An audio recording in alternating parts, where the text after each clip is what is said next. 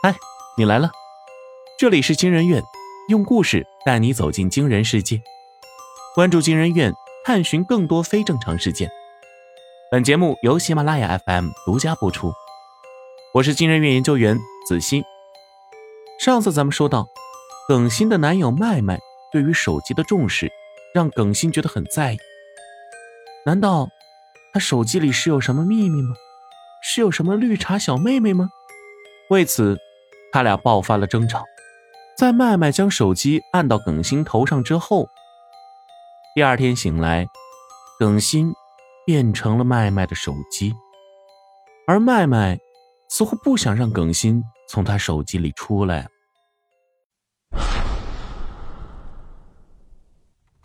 什么叫不想让我出来了？耿欣怔住，一时间竟不知该说些什么。他心里清楚，事已至此，就算对麦麦破口大骂，也解决不了什么问题。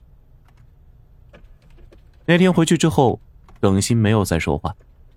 麦麦用手机的时候，他用心扮演好一个手机的角色；麦麦不用的时候，他便去研究手机里的软件，一边调查麦麦的日常，一边碰运气寻找离开手机方法的线索。朋友圈没有分组，他和麦麦的合照。就那么明晃晃的挂在背景上，从来也没有换过。通讯录，除了工作上的关系，他没有保留任何前女友、暧昧对象、不必要的异性的联系方式。相册里，除了耿欣的自拍，没有其他异性的照片。打车软件，公司、家、超市三点一线清清楚楚，没去过任何可疑的地方。整台手机干干净净。那么之前他洗澡时给他打电话的人究竟是谁呢？耿欣反复翻查了好几遍，什么线索也没有找到。嘿，Siri，麦麦的声音传来，我在听。耿欣机械的回答：“我今晚做了肉末茄子，你喜欢吃的。”麦麦温柔的说：“他把手机放在桌子对面，正对着自己，仿佛两个人面对面坐着在吃饭一样。”我好像不明白你在说什么。如果有什么其他我能帮上忙的，请尽管告诉我。耿欣机械的给出了模式化回答。你今天查我的手机，看成我是怎么样的人了？麦麦说着，往嘴里送了一口白米饭。耿欣愣了一下，回答：“很干净。那你为什么不懂得珍惜呢？”耿欣不知道该如何回答。我是不是很像一口白米饭，香喷喷、软绵绵、清清白白，一口吃进去，嚼两下就会溢出一嘴的饭香来。可是人吃白米饭的时候总是不知足，还想要吃一口更有滋味的，就比如一口肉末茄子。可是啊，这样那团白米饭的香味就被辜负了。平淡的幸福。难道就不值得珍惜吗？说完，麦麦起身，将整盘肉末茄子倒进了垃圾桶，回身冷冷的看着桌上那只手机。我觉得，你变成现在这样，就是对你不懂珍惜的惩罚。耿欣只觉得全身发热，忍不住大叫道：“如果你没有和其他的女人搞暧昧，会怕我查吗？”麦麦听完，狠狠的将盘子摔在地上，砰的一声，陶瓷四分五裂，油汤溅了满满一地。既然如此，那你就老老实实当一部手机，随时想查随时查个够，别想着出来了。麦麦丢下这句话，就转身进了屋子。接下来一个月。麦麦每天照常使用手机，偶尔会对着 Siri 情话绵绵，仿佛还在和耿欣谈着恋爱。而耿鑫始终不理会麦麦，他有自己的骨气，无论如何都不肯屈服。他坚信一定能够凭借自己的力量出去的。渐渐的，麦麦失去了耐心，对着手机含情脉脉的频率也越来越低。有时候。他甚至只把耿欣当做一部普通的手机。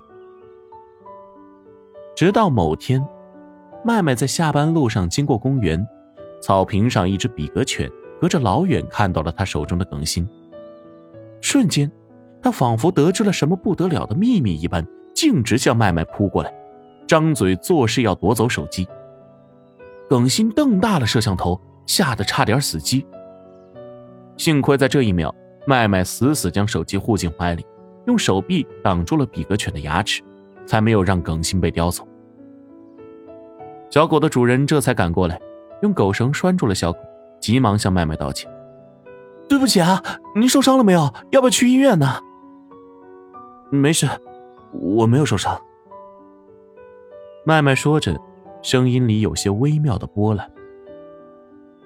耿心看得清清楚楚。小狗的主人是个长发女孩，穿着紫色的连衣裙，模样清纯可爱。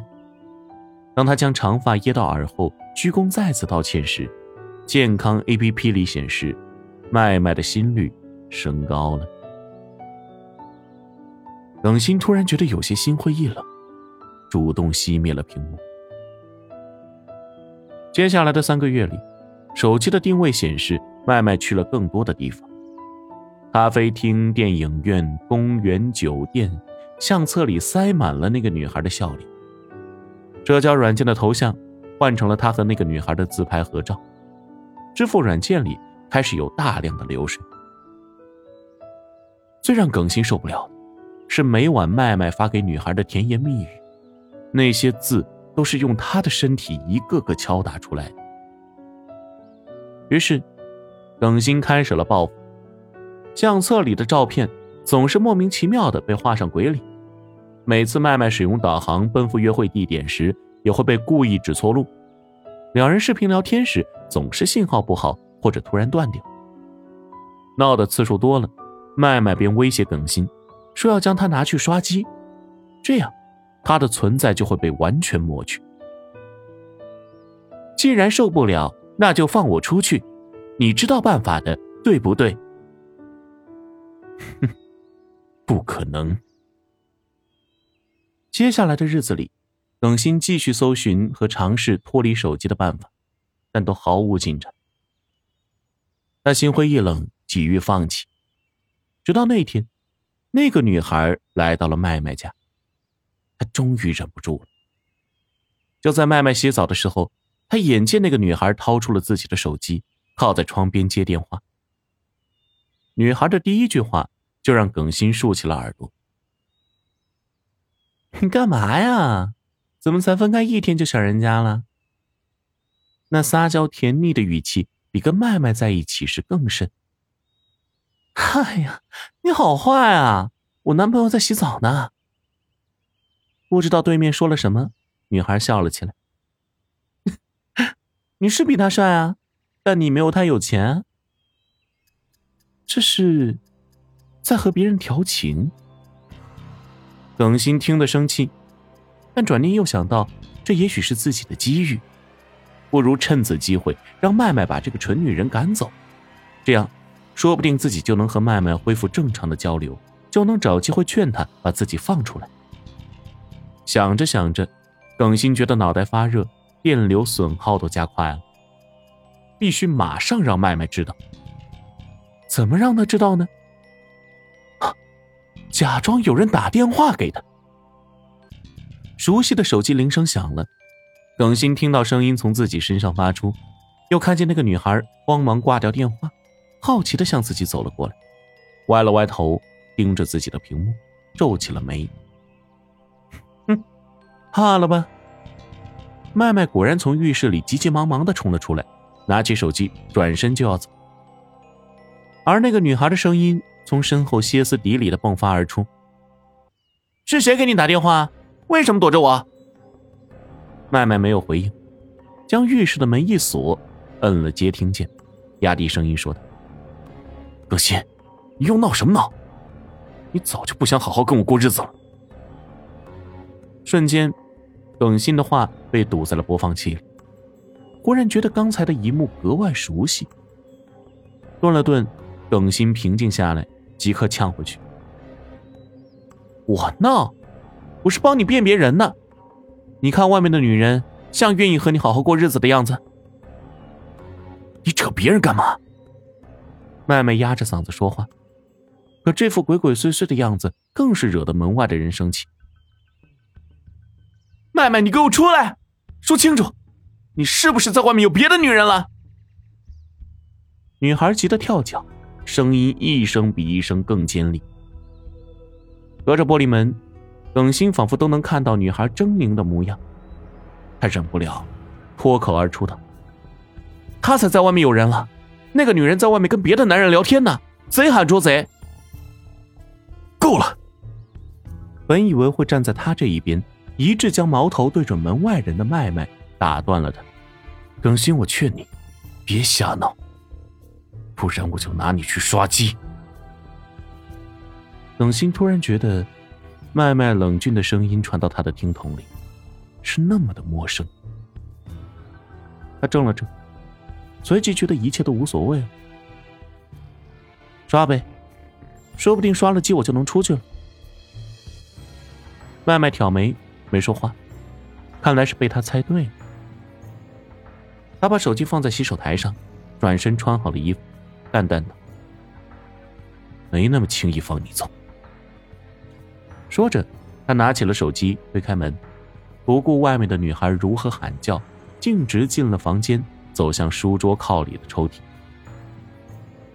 对，每次耿欣进卧室，都能看见他这个上锁的抽屉。不过耿欣从来没在意过里面装的是什么。现在看来，里面放的不会是什么好东西。麦麦从房间的角落里摸出了一把钥匙，将抽屉打开，最后深深的看了耿鑫一眼。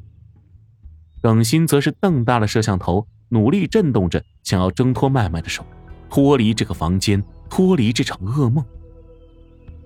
因为耿鑫用后置摄像头看见。这满满一抽屉放的，都是各式各样的手机，红的、黑的、白的，还有之前那台浅绿色的手机。耿欣绝望的看着麦麦的脸和他房间的灯一点一点消失在黑暗中，仿佛是他最后的那一点希望，也随着抽屉上锁的声音被彻底吞噬。你们女人都是一个样。麦麦的声音隔着抽屉传过来，闷闷的，仿佛隔着几光年的距离。乖乖跟我享受平静的日子不好吗？为什么非要查手机呢？后来的某一天，麦麦再次拉开了抽屉，在耿鑫的电量耗尽前看了他一眼，然后他放进来一台新手机。浅紫色的，像记忆里不知道是谁的连衣裙。面对伴侣的手机，我们或许都遇到过这样的问题：看还是不看？手机已经成为生活中不可或缺的部分，在两性关系中同样占有一席之地。看或不看，这或许是一个见仁见智的话题，但要记得。手机不是监控器，也不是情感的测谎仪。切记，爱情最怕猜忌和怀疑，也怕隐瞒和花心。